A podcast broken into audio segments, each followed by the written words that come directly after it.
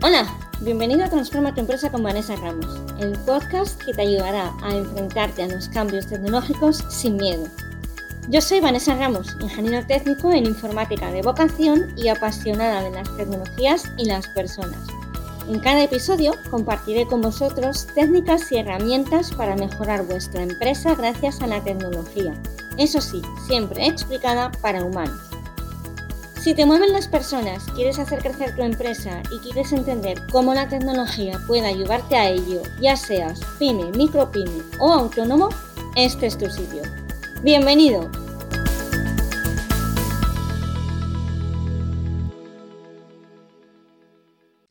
Hola y bienvenido al episodio número 41 del podcast Transforma tu empresa con Vanessa Ramos, el lugar en el que, ya lo sabes, cada semana comparto contigo técnicas y herramientas para ayudarte a hacer crecer tu empresa gracias a la tecnología. En el episodio de hoy voy a tratar un tema que creo que es bastante importante y muchos no tenemos y es el por qué es importante precisamente la seguridad informática en las empresas.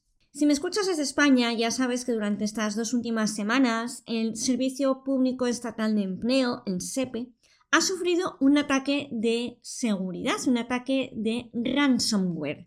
Es decir, un virus se ha colado, de hecho ya lleva mucho tiempo colado en los sistemas de en la red interna del SEPE, ha secuestrado los datos cuando digo secuestrado los datos, significa que ha cifrado todo el contenido. No se sabe muy bien qué, porque tampoco lo han dicho, aunque sí que han dicho que los datos de los empleados, de los desempleados, no se han visto comprometidos. Y la gente suele pedir, la gente, los que crean ese virus, suelen pedir un rescate por devolverte tus datos mediante Bitcoin por lo general, porque así no te lo traquean, ¿no? No saben dónde estás ni quién eres. La verdad es que es un tema súper interesante. También es cierto que yo no he estudiado seguridad a un nivel que te pueda decir al 100% cómo se hacen estas cosas. De hecho, hay expertos y hay una rama de la ingeniería que estudia únicamente la parte de sistemas y la parte de seguridad informática. Pero sí que quiero aportar mi granito de, de arena a este tema. Es decir, ¿por qué es importante que tengamos seguridad informática en las empresas. Vamos a ver, vivimos conectados a Internet. En Internet hay muchas cosas positivas, pero también hay cosas negativas. Y entre las cosas negativas están aquellos que pretenden aprovecharse de determinados recursos y encima que les paguemos en el caso de que secuestren nuestros datos. La importancia, por tanto, como puedes observar ya con esas simples palabras, es brutal. Tú, como empresario, no puedes permitir que ninguna empresa externa acceda a tu información, pero tampoco puedes permitir que determinados hackers, y voy a decir hackers y no me gusta esta palabra porque para mí no son hackers, son otro tipo de, categoría, o mejor dicho, están categorizados dentro de otro tipo, porque al final un hacker es un experto en seguridad y punto. No puedes permitir que personas ajenas a tu empresa accedan a los datos. Primero, porque es una grave falta de eh, seguridad. Imagínate que los datos... Vamos a poner un ejemplo que todos sabemos. Imagínate que los datos de tu hospital, los datos de tu historial clínico aparecen en medio de la calle un día a la mano de todo el mundo. Te pueden extorsionar con ellos seguramente. Sobre todo si sufres una enfermedad de aquellas que están más estigmatizadas, ¿no? Pues eso es lo que hacen. Obtener datos, bloquear sistemas e intentar que les pagues por, por volver a recuperarnos. ¿Por qué es importante? Pues al final tenemos que ver, tenemos que ser capaces a entender que no nos podemos permitir una empresa vulnerable a los ataques externos. ¿A qué se dedica esta gente que crea estos virus? Pues fundamentalmente a esto, a secuestrar datos y a ganar dinero sin hacer absolutamente nada en su vida. Con la aparición de la nube, la verdad es que nos lo han puesto más fácil a los que somos empresarios o autónomos, porque podemos tener de una forma muy sencilla copias de seguridad prácticamente al día o cada, te diría cada minuto, cada vez que cambias un documento en el Google Doc, se actualiza en la nube de Google. Con lo cual nos han puesto un poco más fácil. Por eso precisamente también van a empresas un poco más antiguas o a administraciones que son un poco más obsoletas, que no están digitalizadas como nos pretenden hacer creer. El Servicio Público Estatal de Empleo ya en España mm, desde, se viene avisando desde noviembre que ha sufrido un colapso total a raíz de todos los cambios o todo lo que ha provocado, provocado la pandemia. ERTES que no se lograban gestionar correctamente, eras incapaz de pedir el, paro y de hecho las webs son terribles. Eh, sellar el paro online es un cachondeo, hablando mal y pronto. He pasado por eso, sé de lo que estoy hablando. Me quedé en paro y cuando intentabas hacer algo era obsoleto, viejo, lo es antiguo. Al final todas esas cosas que te dan la sensación de antiguo, realmente lo que tienen por detrás son vulnerabilidades. Es decir, sistemas que la gente se aprovecha para poder atacar. Que determinadas personas, voy a decir, no gente, ¿no? Que determinadas personas aprovechan para atacar y secuestrar datos. Se ha comentado que en el servicio de empleo mm, hay ordenadores de hace 35 años. No lo sé. Lo que sí sé es que hay sistemas operativos de hace 20 años, y estoy hablando de Windows XP, que están, o sea, Windows XP tiene 20 años, ¿vale? Eh, a raíz de conversaciones después de este ataque en Twitter, había gente que comentaba que 35 años quizás no, pero que llevaban dentro 15 años, el ordenador se, lo habían actualizado hace 14 y estoy dejando tiempo muerto para que reflexiones. Hace 14 años que han actualizado los ordenadores en concreto de esta persona. Y decía que él tenía suerte porque tenía un Windows 7. Muy bien, pero es que vamos por Windows 10. El Windows 7 se lanzó en octubre de 2009. 2009. Estamos a 2021. Cumple en octubre 12 años. Es un sistema operativo que, mal que nos pese, ya está obsoleto.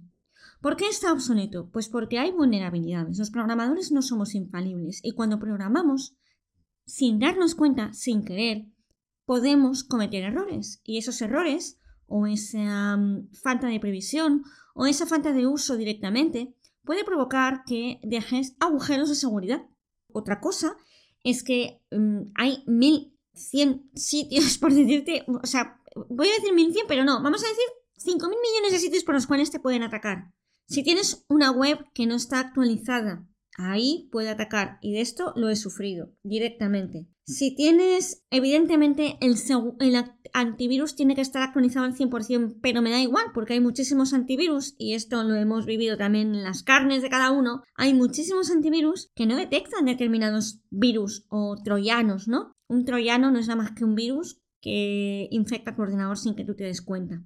Antivirus actualizados, sí, las últimas versiones de los navegadores, de las webs, de todo lo que conforma la web, absolutamente necesario. Las páginas web seguras, de forma que haya siempre un certificado que te confirme que esa información no pasa por ningún lado donde pueda ser vulnerable de ver, inyectar código y atacar. Y para mí lo fundamental y más importante de todo esto, dejando todo eso de lado, que ya es mucho, son los backups. Los backups, las copias de seguridad, tienen que hacerse de forma diaria, diaria, para no perder la información, porque en ransomware te puede secuestrar lo que te dé la gana. Si mañana tú llegas a tu oficina, ves que el equipo está secuestrado, simplemente hay que formatearlo y volver a poner la copia de seguridad del día anterior. No pierdes datos. Pero no estamos acostumbrados a hacer backups. No estamos acostumbrados a tener en cuenta todas estas cosas que nos pueden pasar. Sí, creemos que con un antivirus está todo solucionado. Bueno, no. Y te lo puedo asegurar porque lo he vivido en primera mano. He vivido que me han robado una tarjeta de crédito pagando por internet y solamente me he enterado cuando pedían una doble notificación de estas de te mando un código SMS para que lo recuperes. Cuando vi que estaba comprando algo que era completamente ilógico, eso sí, y lo digo muy claro, y lo digo, y lo dije en Twitter, se lo dije a ellos, Media Market, o sea, mejor no compréis nunca en Media Market porque vamos, vergüenza me daría a mí no hacer esta comprobación que una página web cualquiera sí hace. Y se lo dije a ellos también directamente. No es que eso depende del banco, me decían, no, falso, depende de vosotros. Depende de vosotros y depende de la pasarela que vosotros tengáis con el banco. Con lo cual, si tenéis una página web y hacéis una venta online, tened en cuenta de que los datos de la tarjeta pueden ser secuestrados y puede que necesites implementar un sistema de doble autentificación. Eso que tan incómodo nos resulta ahora mismo, porque entras en Facebook y te mando el código, entras en, PayPal y te mando el código, por favor sí, mándamelo, porque así sé que yo soy yo. y nadie más está intentando entrar a mi aplicación de, del banco o a mi aplicación de PayPal. No somos conscientes de que hoy en día todo está en Internet, todo es accesible. Y cuando digo todo es porque todo tiene forma de accederse desde Internet. Es verdad que luego están las nubes privadas donde las IPs se ocultan, se enmascaran, no las tienes públicas para que la gente no sepa qué es ni qué es lo que hace esa IP exactamente, pero pensad que hay muchísima comunicación que se hace a través de Internet sin tener una página web por el, por el medio que nos diga esto es tal cosa. Por eso es tan sumamente necesario tener claro que la seguridad es sumamente importante, la ciberseguridad, la seguridad informática es extremadamente importante. Vamos a plantearlo así. Imagínate que llegas mañana al trabajo, a tu empresa, que no tienes un solo backup, que las copias de seguridad se hacen una vez a la semana. Pues mira, mal que lo te pese, si dentro de tres días te entra un ransomware y te dice o me pagas 6.000 euros, porque además nunca suelen ser cantidades muy altas, no sé cuánto sería en el caso del SEPE, pero no suelen ser cantidades muy altas para que directamente te plantees la opción de pagar. Igual es mejor pagar 2.000 euros y dejarte rollos y que te devuelvan los datos, siempre y cuando te fíes de que te devuelven los datos, que eh, volverte loco porque resulta que no tienes copia de seguridad. Por favor, haced copia de seguridad. No cuesta nada hacer una copia de seguridad prácticamente diaria de vuestros datos. No sé qué, qué, podéis pensar que cuesta, pero el coste es ínfimo en relación a la cantidad de información que, tratáis todos los días. Sed conscientes de que hay que actualizar los equipos. Sed conscientes de que hay que actualizar los sistemas operativos. Sed conscientes de que hay que actualizar las páginas web y ponerles un HTTPS, el certificado de seguridad.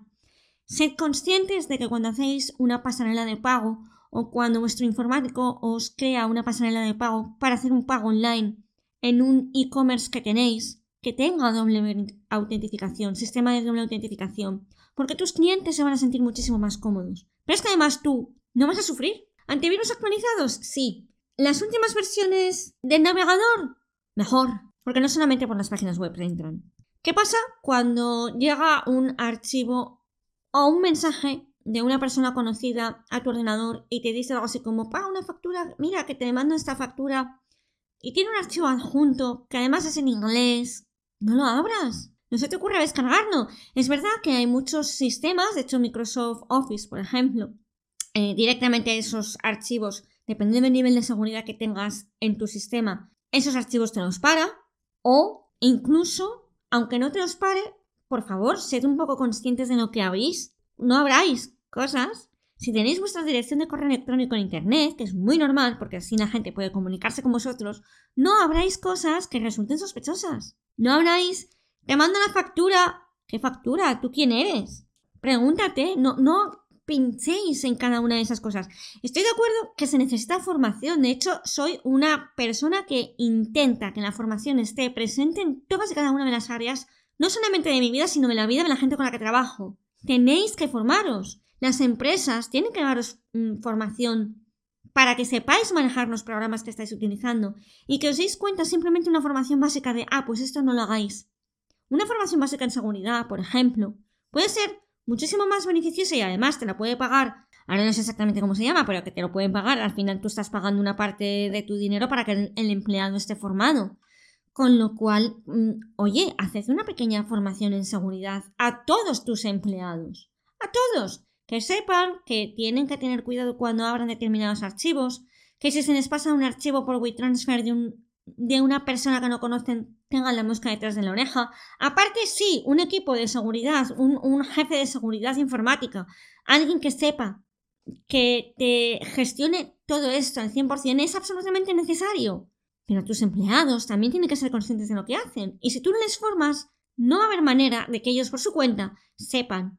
O igual sí, depende de tu empleado, es obvio. Pero me estoy dirigiendo a ti como empresario y a ti como autónomo lo mismo. Averigua Piensa un poco antes de abrir determinados archivos. Ten en cuenta que te pueden robar la tarjeta. Es extremadamente importante que seamos conscientes de que hay que hacer copias de seguridad prácticamente diarias y realmente a no ser que seas una empresa donde la copia de seguridad sea cada día de teras y teras de datos, una copia de seguridad para nosotros, empleados, pymes, pequeñas y medianas empresas, que es incremental, que se puede hacer cada día, de lo malo, lo haces una vez a la semana o una vez al mes y pierdes la información del último mes si, te ataca un ransomware. Si ves que no tienes copias de seguridad y te ataca un ransomware igual, estás perdido. O pagas los 2.000, 3.000 euros que te van a pedir en Bitcoin o directamente pierdes toda la información tenemos que ser conscientes de que somos nosotros quienes estamos en Internet navegando, eh, utilizando determinadas webs, que nosotros podemos sin querer darles paso a estas vulnerabilidades, a través de esas vulnerabilidades de sistemas operativos obsoletos, de ordenadores obsoletos, de webs obsoletas. Así que, por favor, sed tremendamente conscientes de esto. Haced una buena copia de seguridad. ese es el primer paso fundamental. Trabajad ya, buscad un sistema que os permita hacer copia de seguridad. Si puede ser diaria, mejor que semanal. De lo malo, que sea semanal. De lo malo. Y que las copias de seguridad se queden ahí almacenadas durante un tiempo, porque claro, de nada me sirve que hoy tenga una copia de seguridad. La copia de seguridad ya lleva virus. Cuando restaure esa copia de seguridad se va a volver a instalar el virus. Con lo cual, tened en cuenta que las copias de seguridad tienen que ser incrementales. Igual la de hoy no la, puedo, de ayer no la puedo instalar porque ya tiene virus. Pero la de hace tres días, tal vez sí. Y pierda solamente los datos de hace tres días. Solamente. Hasta aquí el episodio de hoy. Muchas gracias, como siempre, por estar al otro lado, por escucharme.